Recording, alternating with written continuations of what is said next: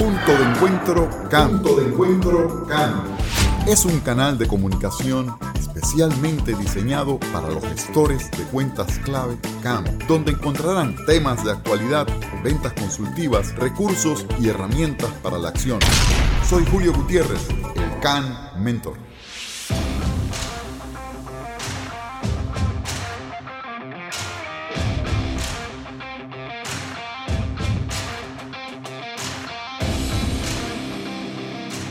Bienvenido al punto de encuentro de los gestores CAM. Soy Julio Gutiérrez, el CAM Mentor. Gracias por acompañarnos en nuestro episodio número 31 en esta nuestra tercera temporada.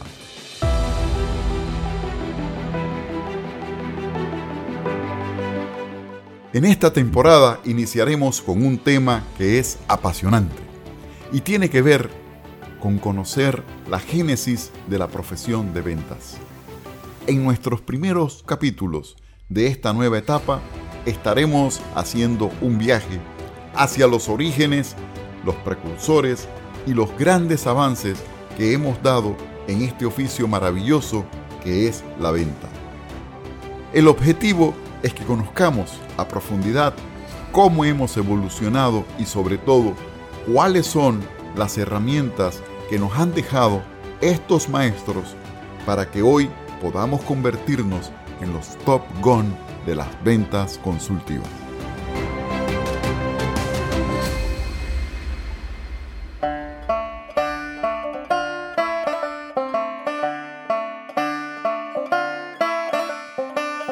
Vamos a iniciar nuestra travesía viajando al pasado, al principio del siglo XX. A finales de 1880, John H. Patterson era el dueño de algo como lo que hoy conocemos como una startup. Era el presidente de la National Cash Register, NCR.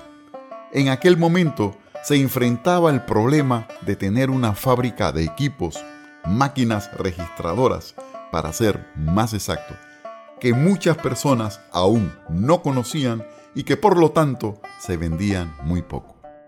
Siendo un seguidor de las teorías de Frederick Winslow Taylor, creador de la administración científica, John Patterson desarrolló su propio método de ventas, basado en la venta piramidal, pero revolucionando sus métodos tradicionales.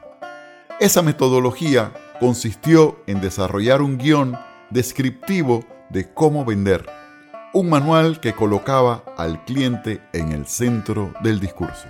Fue así que desarrolló el primer manual de ventas. Luego fundaría la primera escuela corporativa de ventas llamada Sugar Camp, que desarrolló la metodología de los cuatro pasos. 1. Acercamiento. 2. Propuesta. 3. Demostración. Y 4. Cierre apenas iniciaba la historia de las ventas modernas.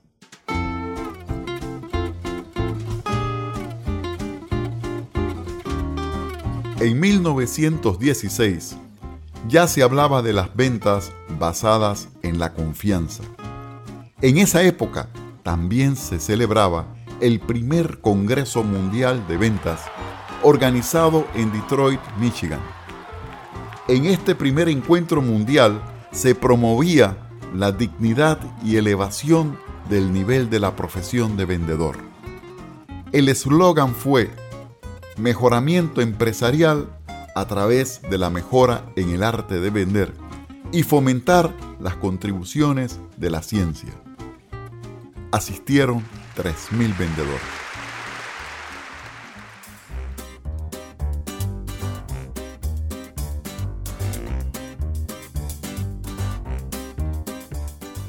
Llegamos a 1918 y entra en vigencia la ciencia de la venta.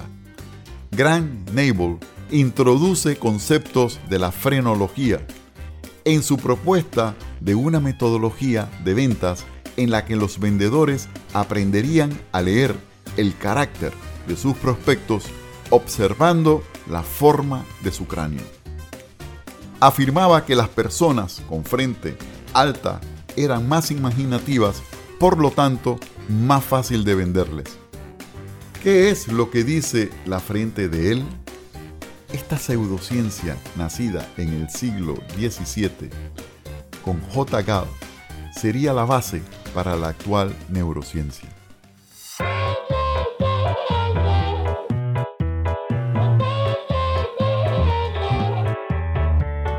Viajamos a 1923 y estamos en la Ford Motors Company, el futuro gigante de la industria automotriz norteamericana que adoptó la ciencia de las ventas. La metodología de la ciencia de las ventas se hizo tan popular que Ford Motor Company incluyó en su capacitación en ventas el siguiente enunciado. Vender el vehículo de acuerdo a la forma de la cabeza del cliente potencial. Las frentes altas dejan espacio para un mayor desarrollo e indican personas que tienen menos probabilidades de resistirse a nuevas ideas.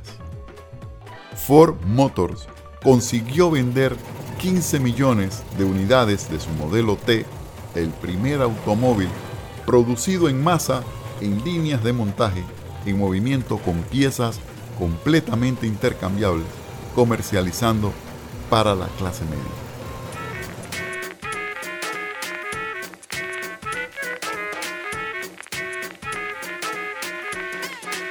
Corre el año 1929. El mundo se encontraba convulsionado por las consecuencias de la Primera Guerra Mundial y la Gran Depresión.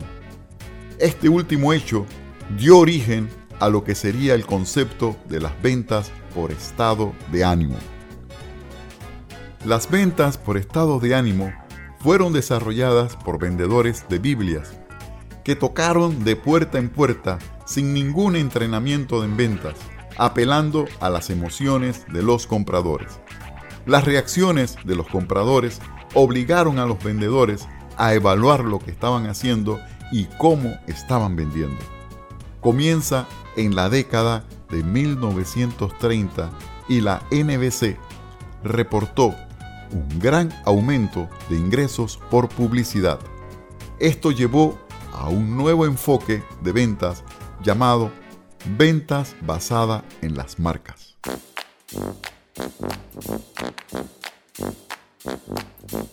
En 1932, Henry Link introduce la psicología de las ventas en su libro Psicología de las ventas y publicidad.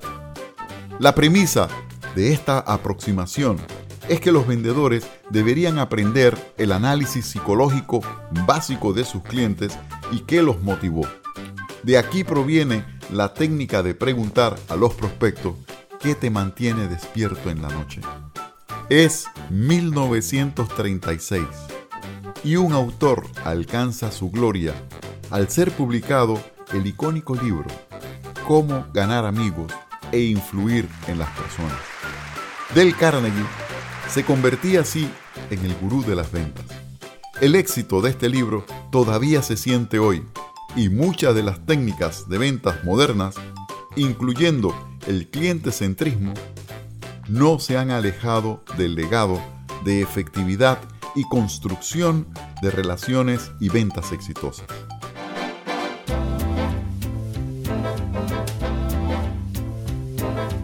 Llegamos a la convulsionada década de los 40 y con el nuevo decenio damos la bienvenida al método de la venta de barrera.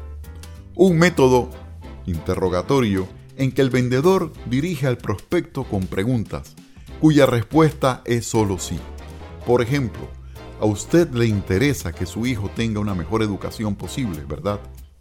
En 1942 se populariza el método SEL, S-E-L-L, que traducido al español significa vender.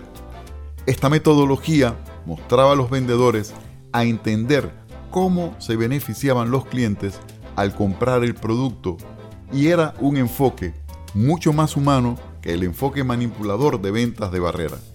El acrónimo SELL es S de show, mostrar, E, explain de explicar, L de lead to benefit, conducir a beneficios y la otra L, let them talk, déjalos hablar.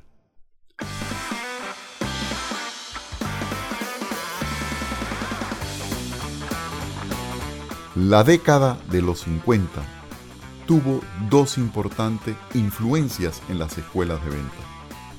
El método ADAP, en el que el vendedor daba la impresión de utilizar un método de evaluación formal. Lo cierto es que en realidad dicha evaluación no existía. ADAP, ADAPT, fue un regreso a enfoques más manipuladores de principios de la década del 40. El acrónimo ADAP consistía en A de assessment o evaluación, D de discovery o descubrimiento, A para denotar activación, P relativo a proyección y finalmente la T de transición. El segundo método fue conocido como ARC, ARC, y se hizo popular a principios de los 50, principalmente en situaciones de ventas minoristas. El método ARC se utilizó principalmente para aumentar el tamaño medio de la orden, centrándose en la parte de la venta cruzada del método.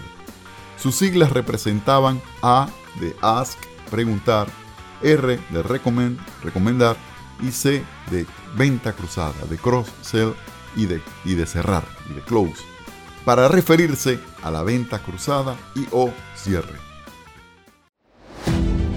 Y hasta aquí la primera parte de nuestro recorrido por la historia de las ventas. Gracias por acompañarnos. Soy Julio Gutiérrez, el Can Mentor.